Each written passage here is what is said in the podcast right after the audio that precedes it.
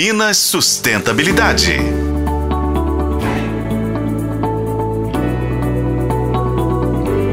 5 de junho é o Dia Mundial do Meio Ambiente. A data foi instituída pela Organização das Nações Unidas com o objetivo principal de chamar a atenção da sociedade sobre a importância de se preservar os recursos naturais.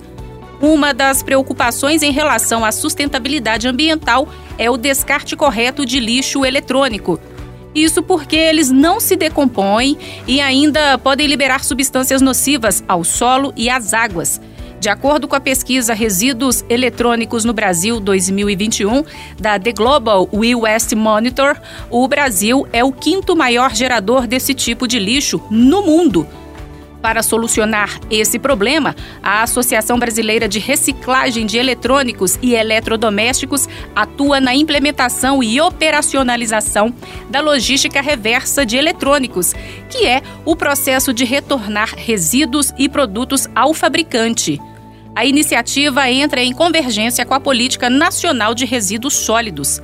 Uma das empresas que segue essa proposta é a Samsung, que oferece a Ecotroca, conforme explica o diretor de marketing da divisão de Consumer Electronics da Samsung Brasil, Tiago César. O programa Ecotroca, né, ele foi lançado pela, por nós aqui na Samsung neste ano e ele visa né, que, é, tornar o ciclo de vida de um produto eletrônico ainda mais sustentável, né, trazendo benefícios é, para o consumidor, né, que pode receber um, um, voucher de desconto e economizar na hora de trocar o seu equipamento por um, por um produto mais moderno e, e mais eficiente, né?